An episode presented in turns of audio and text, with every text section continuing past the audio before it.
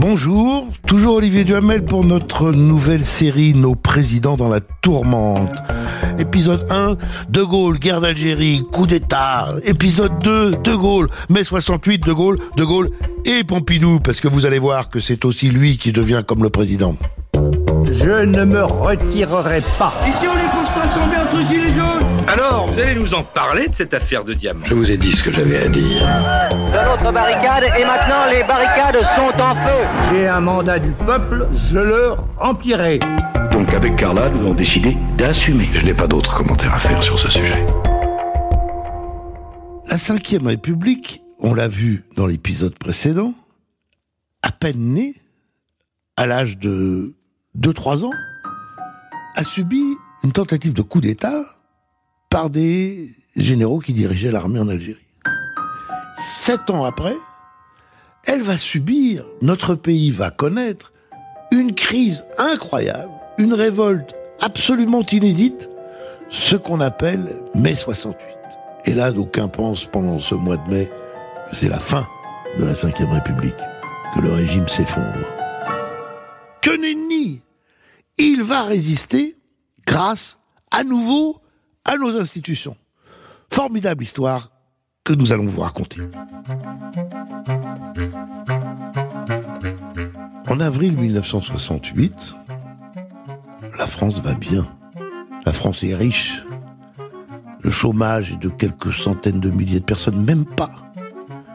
Chaque année, le pouvoir d'achat de chacun augmente. On peut enfin s'acheter la voiture pour les uns, changer le réfrigérateur pour les autres. Et pourtant, tout d'un coup, surgit une révolte étudiante. Alors la révolte étudiante, on va y revenir dans un instant, c'est pas absolument inédit. Vous avez eu des révoltes étudiantes euh, aux États-Unis, particulièrement en Californie, qui ont été euh, entretenues par euh, le refus de la guerre du Vietnam. Vous avez eu un mouvement étudiant au printemps, en avril, euh, assez important à Berlin, à la suite euh, d'un attentat contre un leader euh, gauchiste. Mais ce sont des protestations sporadiques qui ne portent pas plus que ça atteinte à la sérénité des pouvoirs en place. Ça va être très différent chez nous. Alors ça commence, je l'ai dit, au début du mois de mai 1968, des premières manifestations le 3 mai. Là, c'est la Sorbonne qui est en cause, c'est au cœur de Paris. Le mouvement s'étend et particulièrement dans la nuit du 10 ou 11 mai 1968, où ressurgit quelque chose qui appartient à la symbolique de l'histoire des révolutions en France, les barricades. Et lancé euh, leur slogan. Je vous disais que je me suis mis euh, légèrement à l'abri des gaz lacrymogènes, car il y a quelques instants, je le répète, un peloton de CRS descendant le boulevard Saint-Michel et passant euh, devant les barricades qui sont au coin du boulevard Saint-Michel et de la rue euh, Gay-Lussac ont lancé des grenades lacrymogènes en direction euh, de ces barricades. Et donc, pour la première fois ce soir, du moins, les forces de police ont chargé et ont essayé, à l'aide de, de grenades lacrymogènes, de disperser les étudiants qui restent massés derrière euh, ces barricades. Vous venez donc d'entendre en plein dans les barricades Fernand Choiseul d'Europe 1, euh, qui était la source de l'information pour euh, tout le monde à ce moment-là dans le pays. Georges Pompidou était Premier ministre du général de Gaulle. Il était en voyage en Afghanistan, il vient de rentrer à Paris. Le général de Gaulle, lui, part euh, en voyage officiel à Bucarest, en Roumanie. Et le Premier ministre décide de s'adresser directement aux Français le 11 mai 1968. On avait l'habitude que ce soit le de Gaulle qui parle directement français. Là, c'est Pompidou. Vous allez voir à quel point on a l'impression que c'est le président qui parle. Dès mon retour, j'ai réuni les ministres compétents. Puis, après avoir conféré avec le président de la République et avec son accord, j'ai décidé que la Sorbonne serait librement rouverte à partir de lundi, les cours reprenant à la diligence du recteur et des doyens. À partir de lundi également, la Cour d'appel pourra, conformément à la loi, statuer sur des demandes de libération présentées par les étudiants. Donc, il décide de tout ce qui est en son pouvoir lui-même, moi, Pompidou, et il ordonne à la Cour d'appel que les étudiants condamnés soient libérés. L'indépendance de la justice, normalement, les hommes politiques n'ont ni à dire, et ils seront sévèrement condamnés, même si vous me direz que vous entendez ça tous les jours, et depuis la nuit des temps, et encore moins à dire, et ils doivent être libérés. Mais Pompidou fait ça. Donc il fait ces gestes pour calmer, pour essayer de circonscrire cette révolte étudiante, et qu'elle ne s'étende pas. Sauf que, sauf que, ben justement non. Ça ne marche pas. Le 13 mai, les syndicats les grands syndicats, la CGT, la CFDT, Force ouvrière, décident de rejoindre le mouvement étudiant et appellent à la grève générale.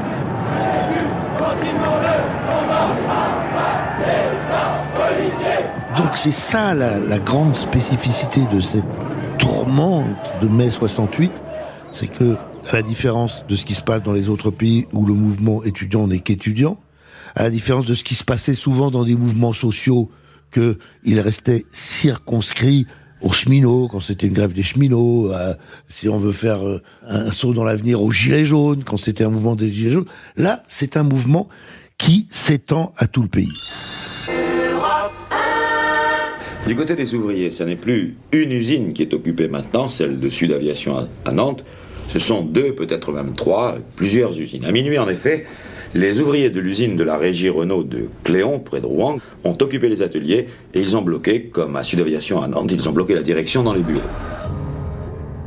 Le 18 mai au soir, le général de Gaulle revient de Roumanie. 19 mai, Conseil des ministres. Alors évidemment, la grève s'étend partout en France.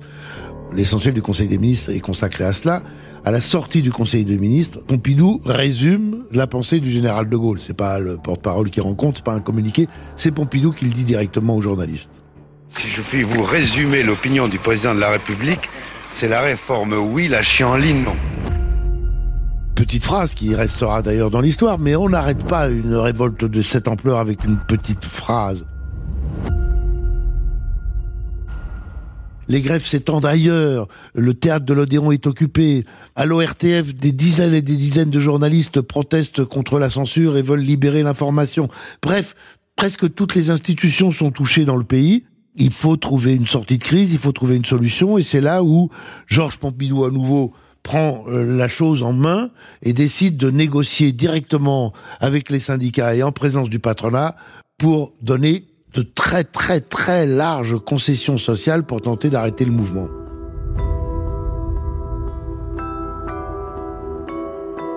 Le 27 mai, ce sont les fameux accords de Grenelle qui euh, concèdent une augmentation de 30% du SMIC, donc des mesures immédiates très très très importantes pour le pouvoir d'achat des Français, d'autres structurelles sur le pouvoir des syndicats dans les entreprises. Georges Pompidou, Premier ministre, commente lui-même ces résultats. budget de l'État, J'estime que nous avons atteint un résultat de première importance et qui doit permettre la reprise du travail dans des conditions aussi rapides que le permet la technique. On peut se dire, mais comment est-ce que c'est euh, possible qu'un pouvoir de surcroît, entre guillemets, de droite, ait lâché autant? Il faut comprendre qu'à l'époque, le patronat qui est associé aux accords les accepte, la crainte, c'est la révolution.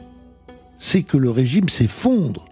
C'est que les communistes, les gauchistes et quelques socialistes rougeoyants s'emparent du pouvoir, que le peuple s'empare du pouvoir. Et que donc, il faut absolument lâcher pour survivre. Et là, il se passe quelque chose d'absolument sans précédent. Le général de Gaulle président de la République disparaît.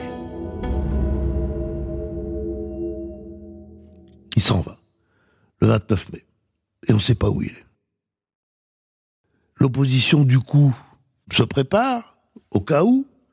Écoutez justement Pierre Mendès France, ce 29 mai 1968, dans sa conférence de presse à laquelle évidemment était européen.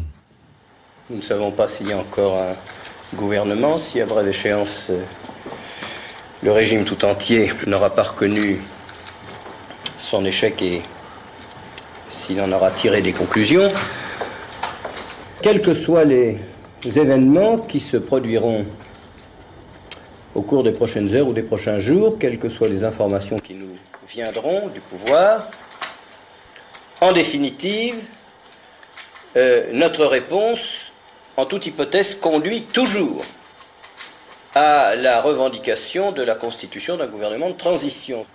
Oui, donc Pierre Manès France, homme respectable s'il en fut, dit qu'on doit mettre en place un gouvernement de transition. Alors qu'il n'y a pas d'échéance électorale prévue. Et puis le président de la République a disparu. Donc euh, pour les gaullistes, c'est une honte absolue. Comment est-ce qu'on peut prétendre à prendre le pouvoir comme ça? Pour d'autres, c'est tout à fait responsable. Le président de la République a disparu. Il faut envisager euh, une solution pour que l'État euh, tienne. Georges Pompidou prépare sa démission. Il faut se mettre à la place de Georges Pompidou un instant. Il est Premier ministre du général de Gaulle et le président de la République a disparu sans le lui dire. Il en est extrêmement meurtri. Et puis De Gaulle revient. De Gaulle revient le 30 mai. Pompidou va le voir immédiatement, lui présente sa démission. De Gaulle refuse. De Gaulle dit je vais faire mon référendum. Pompidou lui dit non, non, ne, faites pas votre référendum. C'est pas la solution. Le référendum, c'est un médium brûlant. Oui ou non.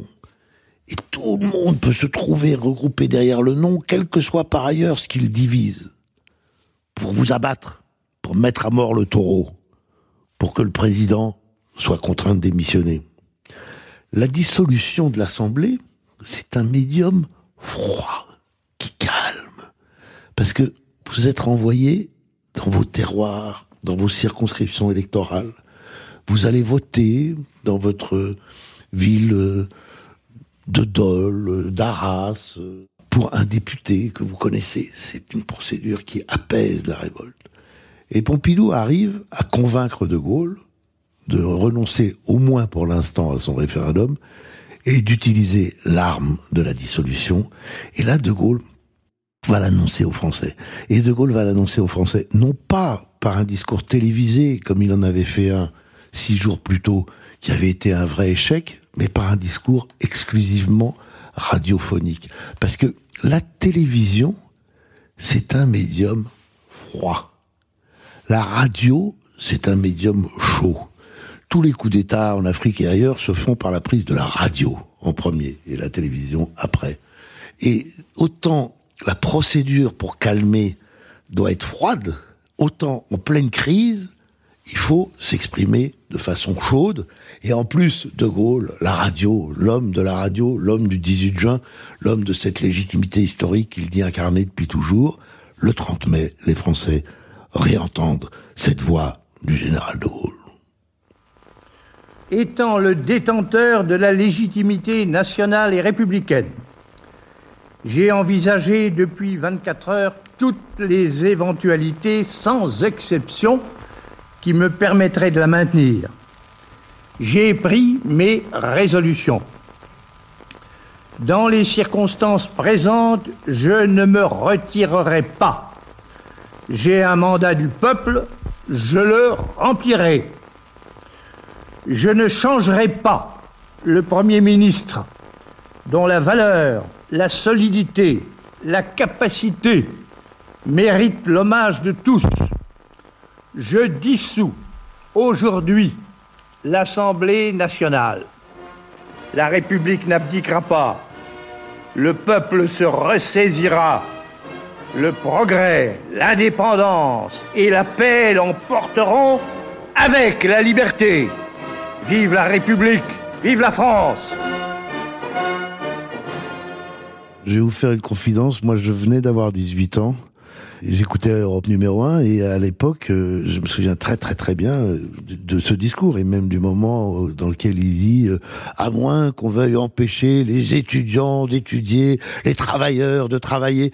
C'était tellement fort, tellement intense que moi qui, pour continuer dans la confidence, avait quelques semaines avant manifesté au cri de de Gaulle d'émission, j'étais quasi gaulliste à ce moment-là. Quoi, je me disais mais quand même, mais quel homme et du coup, d'ailleurs, après, déferlent sur les Champs-Élysées des centaines de milliers de personnes. Alors, pas moi, là, faut pas exagérer quand même, mais des centaines de milliers de personnes pour soutenir le général de Gaulle.